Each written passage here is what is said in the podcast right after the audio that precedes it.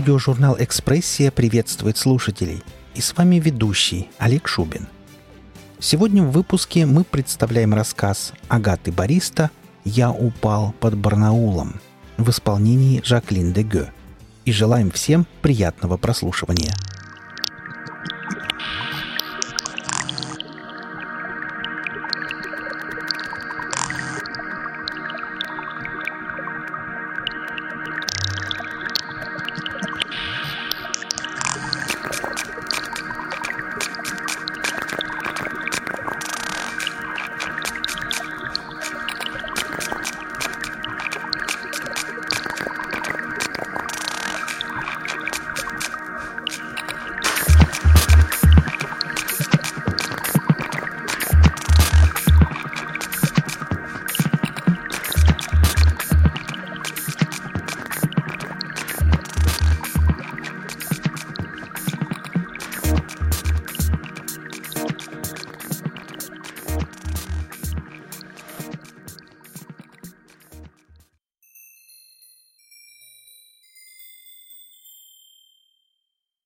Ангел явился Марисабель, когда она стирала белье во дворе своей старой покосившейся дачки.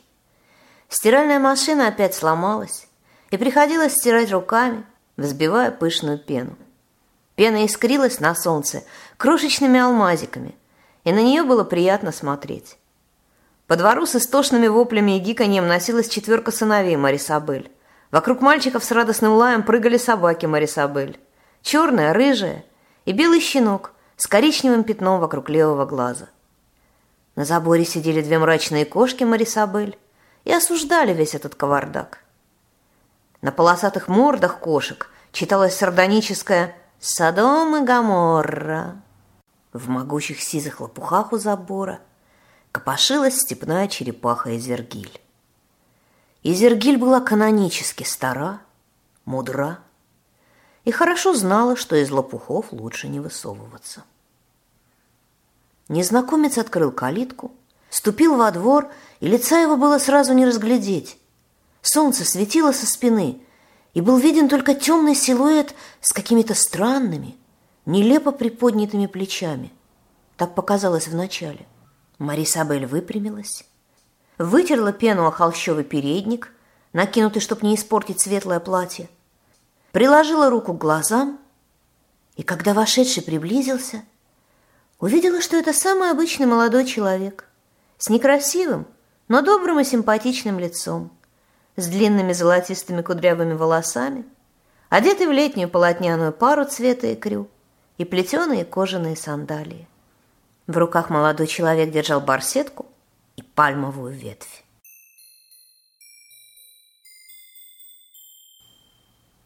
Мария Ивановна Сабельникова? Легким тенарком спросил он. Да, с настороженной запинкой ответила Мария Ивановна. Когда-то давным-давно один из друзей веселой юности соединил ее имя и фамилию в экзотическое Марисабель, подразумевая Машину черноглазую и черноволосую латинянскую внешность. Экзотика прижилась. И Марии Ивановной ее звали только представители ЖКХ которому она задолжала квартплату за полгода, и представители органов опеки и попечительства, которым Мария Ивановна задолжала хорошее воспитание своих детей. Марисабель даже не сомневалась, что на свете существует еще немало представителей чего-либо, которым она кругом должна.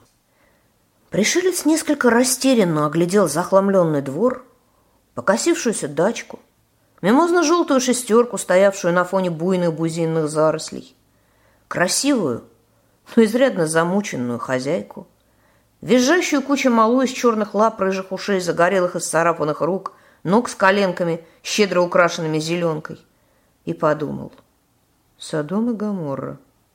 «А мы что говорили?» — ответили с забора кошки.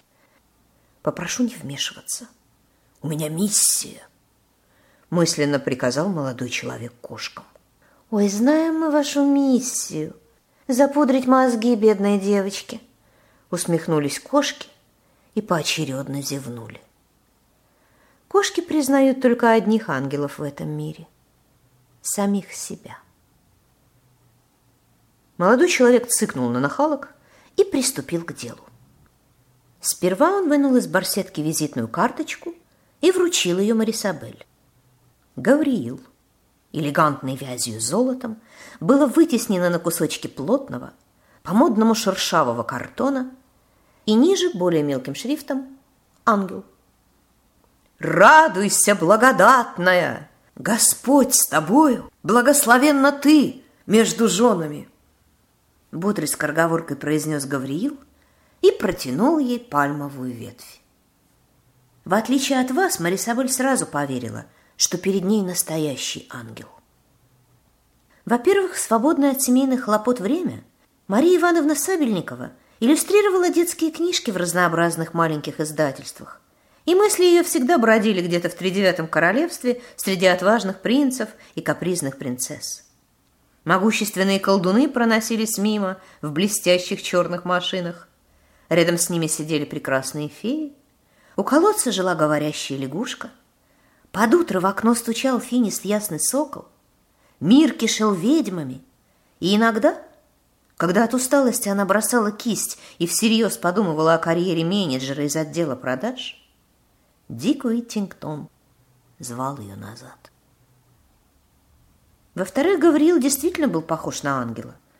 Марисабель нарисовала бы ангела именно таким – с овальным фарфоровым лицом, длинным носом, маленьким ртом и кроткими серо-голубыми глазами под сонными веками. Она вообще легко и охотно верила в чудеса, чем, кстати, и объяснялось наличие у нее четверых детей от разных отцов. «Но-но-но!» Марисабель решительно отклонила протянутую ей ветвь. «Вы что, с ума сошли? На что это вы намекаете?» Гавриил вздохнул. Он с самого начала предвидел сложности. Все-таки 21 век – это вам не до нашей эры. Народ уже не тот, особенно женщины. Дух Святой найдет на тебя, и сила Всевышнего осенит тебя, подчеркнуто радостно продолжил Гавриил. Спасибо, меня уже осеняло четыре раза. Марисабель скрестила руки на груди и кивнула на кучу малу, энергично разламывающую старый облезлый венский стул.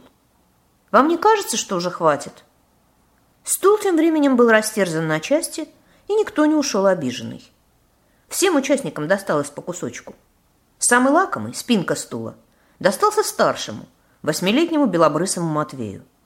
По крайней мере, так он считал, пока не выяснил, что просунуть голову между рейками спинки легко, а вот освободить ее можно, оторвав напрочь саму голову. Голова показалась Матвею ценной частью тела, поэтому он завопил басом «Я застрял!» выразительно поглядывая в сторону матери и ее гостя. «Матюша, ну иди уже сюда, горе ты мое!» топнула ногой Марисабель. Матвей подошел и посмотрел на ангела. Ангел ему понравился. И для того, чтобы привлечь его внимание, Матвей затянул «Застрял!» еще громче. Гавриил вздохнул и легонько коснулся спинки стула длинными перстами. Спинка немедленно разъялась на части и осыпалась на землю, освободив страдальца. «Ух ты!» — восхитился Матвей. Гость нравился ему все больше. Матвей шмыгнул носом, уставился на ангела блестящими от любопытства глазами и приготовился к полноценному участию в беседе взрослых. «А у нас есть черепаха Изя», — сообщил он. «Только она убежала». «И ничего не убежала, просто гуляет и я знаю где. Матюша, нечего уши греть. Иди-ка ты отсюда!» Снова топнула ногой Марисабель. Матвей немедленно развернулся, помчался к крылечку, схватил растрепанную книгу, лежавшую на ступеньках, и вернулся к братьям. Что-то он сегодня слишком послушный. Не заболел ли? Озабоченно глядя вслед сыну, пробормотала Марисабель.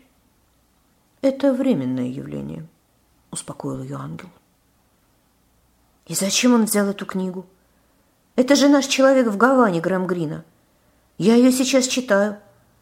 Продолжала недоумевать Марисабель. Книжка, конечно, хорошая, но, по-моему, ему еще рано. Сегодня это не Грэм Грин, улыбнулся ангел.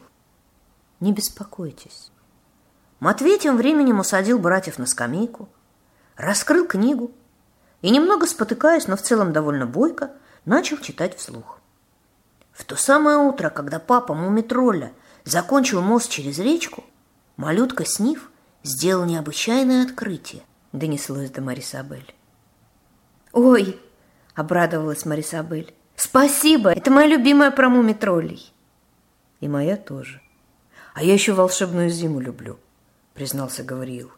«И опасное лето. Я вообще все про Мумитролли люблю». Он помолчал, кашлянул и продолжил. Э, но вернемся же к нашему разговору. Э, неужели вам не хочется быть благословенной во всех народах на земле? Ни чуточки, посуровила Марисабель. И вообще, что, собственно, происходит? Видите ли, мы решились на вторую попытку. В прошлый раз все пошло не так и... Не так! Это еще мягко сказано, перебила его Марисабель. Вы уж меня извините, но в прошлый раз у вас черти что получилось.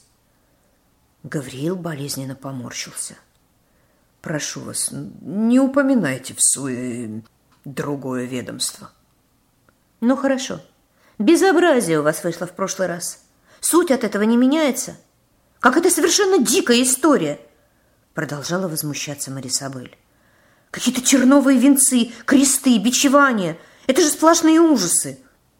Вот потому мы и решили все исправить. В этот раз будет по-другому. Мир изменился к лучшему. Мы тщательно подготовились. Учтены все ошибки. И вы выбрали меня. Что за странная фантазия? А ничего, что для девы у меня слишком много недостатков? Например, четверо детей. Но в конце концов общественные нормы морали заметно смягчились, и было решено считать этот вопрос второстепенным. Спасибо, конечно. Но все-таки почему я? Мы и сами того не ведаем, с волнением воскликнул Гавриил. Но все приметы, все тайные знаки указали на вас – Звезда воссияет над вашим домом. Мы перепроверяли, мы консультировались. Ангел развел руками, демонстрируя полнейшее недоумение. Понизив голос, он признался. Мы даже гуглили. Раздалось с верхушки забора. Уши Гавриила порозовели. Они гуглили, задумчиво сказала Марисабель самой себе. О, темпора! О, Морос. Знаете что, Гаврюша? Мне скоро детей кормить. Пойдемте в дом. Там и поговорим. Она заглянула в таз и вздохнула. Красивая мыльная пена исчезла. Бриллиантики полопались. Осталась только мутная сизая водица. Ну вот, белье недостирано, и вода уже остыла. «Э, «Это ничего, это я сейчас», – торопливо сказал Гавриил. Он окунул конец пальмовой ветви которую все еще держал в руке в таз, и постоял так с полминуты. «Все, готово!» Вода в тазу стала кристально-голубой, простыни белоснежными. «Ничего себе!» Тонкие брови Марисабель высоко взлетели. «Вы всемогущи?» Гавриил порозовел еще больше. «У меня многое не получается. Я, видите ли, недавно в ангелах. Никакого опыта. Честно говоря, я даже не понимаю, почему для этой почетной миссии не выбрали кого-то более сведущего. Разве что имена совпадают. А я думала, вы тот самый. Ну, который тогда. Нет, я не тогда. То есть тогда не я. Гавриил запутался и замолчал. Марисабель решила сменить тему. Давайте об этом позже, после обеда. А пока развесим белье. Чего ему в тазу прохлаждаться? Вдвоем в четыре руки они быстро украсили веревки между сараем и домом отлично выстиранным бельем. Просто не тут же надулись от гордости и стали похожи на паруса, наполненные ветром странствий и перемен. Марисабель поднесла край полотна к лицу и закрыла глаза. Пахло кедром и ладаном. Закончив, Марисабель и Ангел пошли в дом. На крыльце они, не сговариваясь, оглянулись. В бузине где-то среди пышных желтовато-белых соцветий неутомимо щебетал певчий воробушек Славка. «А знаешь, — с выражением читал Матвей, — если подняться в воздух на много-много сот километров, небо там уже не голубое. Там, вверху, оно совсем черное, даже днем. «Это правда», — сказал вдруг Гавриил. Марисабель посмотрела ему в лицо. Оно было печальным. Фарфор потемнел, золото потускнело. Собаки тихо сидели у ног детей и, склонив головы на бок, тоже слушали Матвея.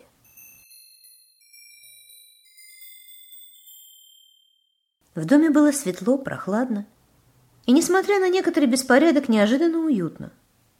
Дощатые стены и потолок были белеными, распахнутые окна прикрывали подвязанные лентами ситцевые занавески в клетку. На громоздком и сцарапанном ореховом комоде стояло жестяное ведерко с полевыми цветами. Архаичный буфет был выкрашен в зеленовато-бирюзовый, филенки молочного цвета были искусно расписаны букетиками лаванды и веточками люцерны. Над большим обеденным столом висела круглая кованая люстра сказочной красоты. Плети черных роз обвивали тележное колесо. Гавриил засмотрелся на нее. «Это Матюшин отец сделал», — пояснила Марисабель. «Он был очень хорошим кузнецом. На рождение сына выковал мне целый букет. Но однажды ему за шиворот попал горящий уголек, он пытался его вытряхнуть, выбежал из кузни, и больше его никто не видел». Гавриил сочувственно помолчал и сказал, «У вас очень мило. Немного напоминает Прованс». Вы заметили? Обрадовалась Марисабель. Так и было задумано. Для обшарпанного, но с традициями дома нет ничего лучше, чем провансальский стиль. Засмеялась она. А бабушкин буфет я сама расписывала. Очень хорошо получилось, похвалил Гавриил. Картину, наверное, тоже вы рисовали. Он указал на висевший над диваном необрамленный холст. На картине нервными густыми мазками – была изображена Южная Марина. Почти все пространство холста занимала лазурная скатерть моря, пестрая от разноцветных солнечных бликов, усеянная рыбацкими суденышками, и только в левом нижнем углу стояло кривоватое блюдо золотого песка, на котором раскромсанной халвой лежали охристые скалы. «Нет, ну что вы, я так не могу. Это отец Марка писал моего второго сына. Он был очень талантливым художником. Больше всего любил рисовать море. Однажды поехал на этюды с друзьями. Внезапно при полном штиле поднялась гигантская волна и унесла с собой Маркушкиного папу. Больше я от него известия не получала. Гавриил снова предпочел сочувственно промолчать. Марисабель усадила ангела на диван, покрытый лоскутным одеялом, поставила перед ним стакан и бутылку минеральной воды, а сама принялась накрывать на стол. «Я не пью», — поспешно сказал Гавриил. «М-м, это нынче у мужчин такая редкость», — заметила она. «Вы не поняли, я вообще не пью». «Да все я поняла. Просто пошутила», — засмеялась Марисабель. Ангел подумал и тоже засмеялся. Они принялись оживленно обсуждать всяческие сторонние темы, житейские пустяки, погоду, дороговизну первой черешни, первую клубнику и проскочили буквально в миллиметре от видов на урожай зимах, но благополучно избежали этого и внезапно перешли на книжную иллюстрацию. С Марисабель это случалось часто. Она была из тех лесорубов, что продолжают валить деревья даже во сне. Она принесла и показала Гавриилу альбом – с иллюстрациями Чарльза Робинсона к винзорским проказницам. И ангелу все очень понравилось. «Легкая рука», — отозвался он. Быть может, потому им так легко разговаривалось, что никому не хотелось возвращаться к главной причине появления Гавриила, хотя оба понимали, что это неизбежно. Марисабель казалось, что она внутри мыльного пузыря. Хрупкое равновесие опустилось на маленький дом — и укрыла его радужной сферой. Но одно неловкое касание и защита разлетится прочь брызгами-невидимками. А сейчас так хорошо. На дворе начало лета. На календаре выходной день, и завтра будет выходной. Дети на свежем воздухе читают умную добрую книжку. За столом сидит ангел и ведет себя как интеллигентный человек. «Мне так нравятся ваши звуки», — признался ангел. «Просто наслаждение». «А что с нашими звуками?» — удивилась Марисабель, расставляя на столе посуду. «Там, откуда я прибыл, всегда тихо. Слишком тихо. Другие не замечают, а меня это мучает. Мне стыдно, но мне нравится гроза, когда гром грохочет. Я сейчас сижу и слушаю музыку. Вот вы положили ложку на тарелку. Она звучит тонко и звонко, а крышка кастрюли лязгает более низким звуком. Целлофановая обертка, из которой достают салфетки, издает царапающий шелест.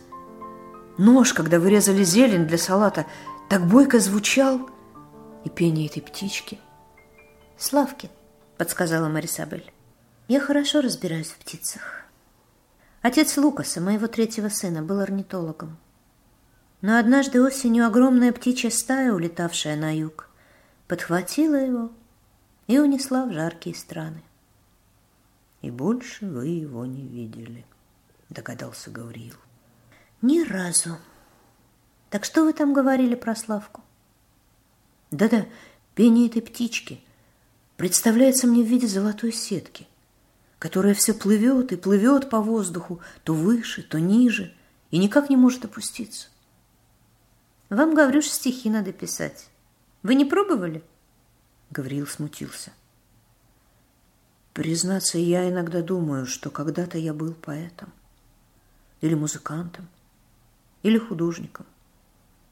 Не знаю, достаточная ли это причина для подобного утверждения – но мне всегда настолько не хватает звуков, красок, осязаний, ощущений, что невольно на ум приходит мысль создать что-то новое самому.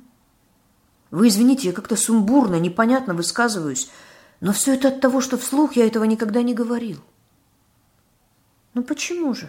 – возразила Марисабель, двумя вилками перемешивая салат, заправленный маслом, лимонным соком и перцем. «Напротив, все очень даже понятно. По-моему, это и есть основная причина для творчества. К примеру, отец Ивана, моего младшего, был музыкантом. Тоже всегда и везде ловил звуки, и всегда ему их было мало. Однажды он увидел, как крыса идет по улице и играет на золотой дудочке. Так и ушел из нашего города вслед за ней. И больше вы с ним. Отчего же? Виделась пару месяцев назад. Ездила в Москву по делам. Так и живет с той крысой. А вот вы сказали, что когда-то кем-то были. Вас разве не он создал? И Марисабель кивнула вверх. Он создал все, твердо сказал Гавриил. Но материал для всего и вся – это эманации человеческих душ. Из этого он сотворил и продолжает сотворять все вокруг, как духовное, так и материальное. Вот как? задумалась Марисабель. Тогда я понимаю, почему этот мир иногда такой странный. Гавриил пожал плечами. А больше не из чего. Знаете, как в одной старой песне поется? Я тебя слепила из того, что было. К сожалению, мало кто прослеживает связь и понимает меру ответственности перед Вселенной. Люди сами поставляют негодный материал для возведения своего же мироздания. И оно начинает разрушаться в то время как путь к спасению совсем рядом. Ангел повертел в руках стакан, потом продолжил. Закон любви действует, как действует закон гравитации, независимо от того, принимаем мы это или нет. Это не я сказал, это Махатма Ганди. Вот поэтому нам нужен человек, с помощью которого понятие вселенской любви будет вложено человечеству прямо в сердце. Э-э- по-моему, про ответственность куча народу уже пыталась сообщить. Убил бабочку, получил плохого президента и все такое. Нахмурилась Марисабель, уловив, что ангел пытается свернуть на протаренную дорожку. Истина на самом деле проста. Многие ее чувствуют инстинктивно и пытаются, как могут выразить. Но дела идут настолько скверно, что простой человек тут уже не поможет. Нам нужен царь царей, князь мира, отец вечности, мессия, наделенный неодолимой харизмой, пылкой страстью, способный обнять силой своей души весь свет. Для этой личности он собрал все лучшее, что только смог найти. Это будет воистину божественное творение. Марисабель поняла, что пришла горькая пора расставить все точки над «и». Она отложила в сторону половник, которым размешивала суп в кастрюле, машинально сняла с себя передник и встала перед ангелом, сверкая черными глазами и вибрируя от внутреннего волнения, как маленькая хрупкая стрекозка, зависшая над озерной водой. Если бы я согласилась на вашу авантюру, а я категорически против, то прежде всего это был бы не какой-то там избранник, а мой родной ребенок – Какая мать пожелает своему сыну судьбу Мессии? Вы что, людей не знаете? Вы мне тут Ганди цитировали. А чем все для него закончилось? Вкладывал любовь в чужие сердца, а в свое получил пулю? Все истории с мессиями заканчиваются одинаково. Вы сказали, мир изменился к лучшему? Что-то не похоже. Разве что уголовный кодекс появился. Единственная, на мой взгляд, причина, почему у нас в ходу больше терновые венцы, чем бичевание с распятиями – нет уж, найдите кого-нибудь действительно сильного, мудрого, способного переломить скверную тенденцию. А я подчас бываю удивительно глупа и неловко. И вообще у меня куча недостатков. Моих слабых сил хватает только на то, чтобы хранить свою семью. Все человечество мне не потянуть. Так и передайте. Я отказываюсь. Марисабель перевела дух и приготовилась выдержать длительную осаду. Но Гавриил посидел в молчании, Потом решительно налил в стакан воды, выпил до дна и, опустив золотистую голову, пошел к выходу. Дверь сама открылась перед ним. «Мне очень жаль», — сказала ему вслед Марисабель. «Вы залетайте как-нибудь. Было очень приятно, но, честное слово, вы не того человека выбрали». «Я сделаю все, что в моих силах», — непонятно ответил Гавриил, — и, не оборачиваясь, вышел. Дверь закрылась. Марисабель постояла еще какое-то время, озадаченно глядя на дверь. Откуда взялось это странное ощущение, что в комнате только что кто-то был? Может, из-за незнакомого запаха, повеявшего неизвестно откуда? Пахло приятно, но странно – так пахнут церковные свечки из настоящего воска. И чувство утраты. Откуда оно взялось? Она в недоумении взяла со стола стакан, осмотрела его, повертела в руках и отнесла в мойку. Бутылку с минеральной водой убрала в холодильник. Снова оглядела пустую комнату, потом тряхнула головой и принялась нарезать хлеб.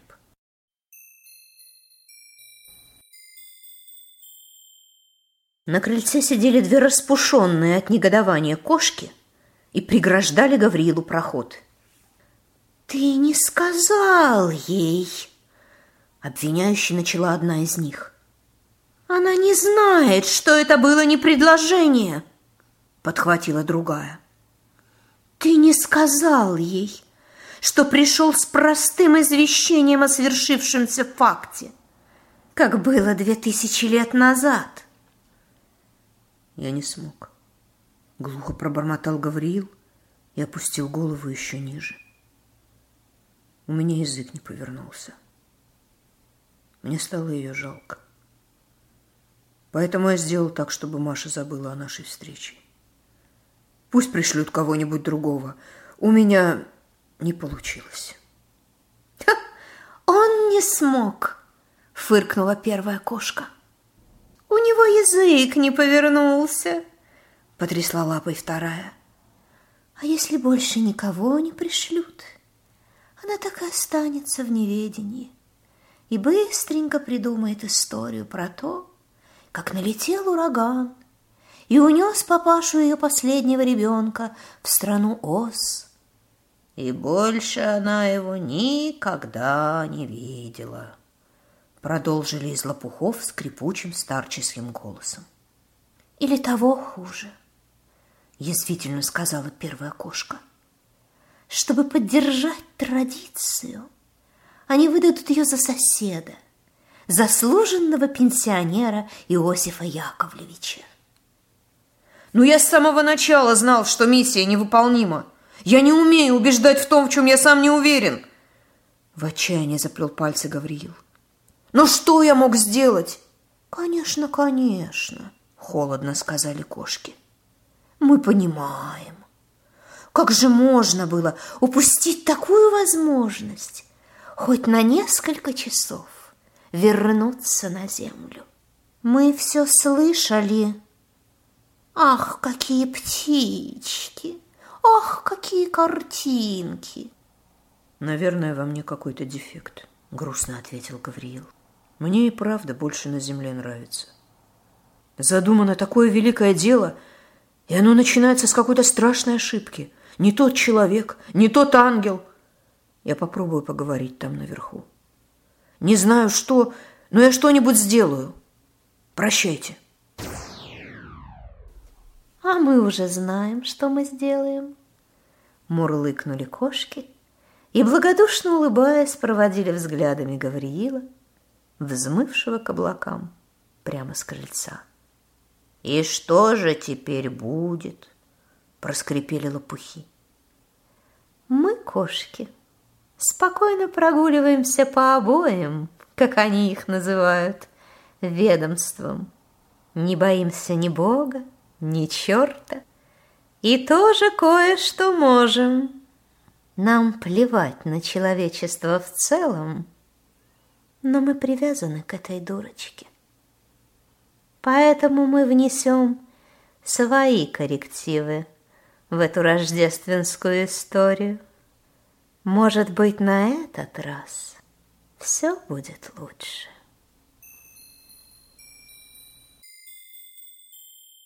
В тот же вечер кошки пришли к Марисабель и всю ночь лежали рядом с ней, положив лапы ей на живот.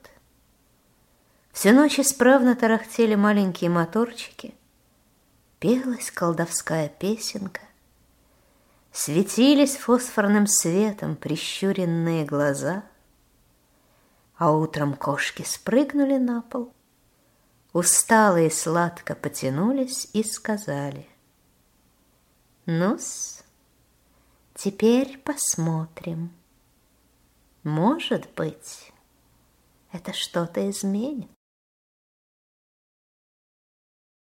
Через девять месяцев, в первый день весны, Мария Ивановна Сабельникова родила маленькую спокойную девочку, которая удивила всех умением улыбаться с первых дней жизни. Девочку назвали Кристиной. Кошки были счастливы, и не отходили от ее колыбели. А еще через некоторое время случилось с Марисабель странное. В один из длинных и ранних мартовских вечеров начало ей мерещиться пение Славки, да такое отчетливое, что избавиться от него не представлялось никакой возможности. И с неодолимой силой, и непонятно зачем – потянула Марисабель съездить на дачу, на которой она не была с прошлой осени.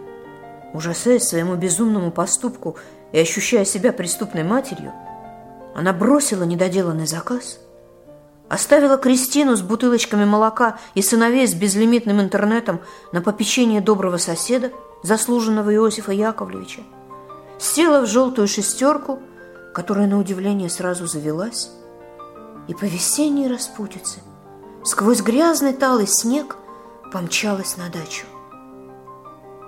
За городом снег был еще в силе, сугробы стояли насмерть, и Мари Сабель, только войдя во двор, увидела, что на заснеженном крыльце дачки, раскинув руки, лицом вниз лежит человек. Она подбежала, увидела светлое, но изрядно перепачканное грязью длинное пальто, с усилием перевернула лежавшего и разглядела, что это кто-то ей незнакомый. С длинными, спутанными волнистыми волосами, с бледным осунувшимся лицом бродяги, на котором пробивалась редкая золотистая щетина, и страдальчески сжатыми губами. Марисабель потрясла его за плечи, нерешительно похлопала по щекам, поняла, что у незнакомца жар. И вдруг он открыл глаза, оказавшиеся серо-голубыми и совершенно сумасшедшими. Посмотрел на Марисабель и счастливо засмеялся. «Маша!» — сказал он. «Маша, я теперь падший! Ты прости, что я так долго. Я ведь упал под Барнаулом!» От волнения, не удивившись, откуда он знает ее имя и при чем здесь далекий Барнаул, Марисабель беспомощно огляделась по сторонам, но в этот будний день дачный поселок был совершенно пуст. Тогда она отперла дверь и волоком затащила мужчину в дом. Тот продолжал бредить, хохотал и сообщил ей, что теперь он пишет стихи. «Это замечательно», — соглашалась Марисабель, растапливая печку припасенными с осени поленьями. «Ну давайте лучше как-нибудь потом, угу? Сейчас вам лучше помолчать. Нам еще выбираться отсюда надо». «Я тебе обязательно все прочту», — страстно обещал падший незнакомец. «Вот только пойму, с чего начать». И он вдруг начинал что-то торжественно бормотать, растягивая слова в манере Беллы Ахмадулиной и уверяя, что это про Машу. «Шагрени, Бен и Пергамон к тебе пришли с востока, заслышав звездный перезвон издалека-далека». Потом Марисабель отыскала в буфете немного коньяка, оставшегося во фляжке, заварила чай с душицей, добавила коньяк в чай и влила эту смесь в горячечного поэта. Только тогда он немного угомонился – перестал осыпать Марисабель красивыми, но загадочными фразами и через некоторое время смог, опираясь на нее, доковылять до машины. В машине незнакомец сказал, что его зовут Гавриил, но ему всегда казалось, что раньше его звали Александром, после чего намертво уснул. И потребовалось немало сил, чтобы разбудить его, когда они, наконец, доехали до дома. И они были очень, очень счастливы еще целых 33 года.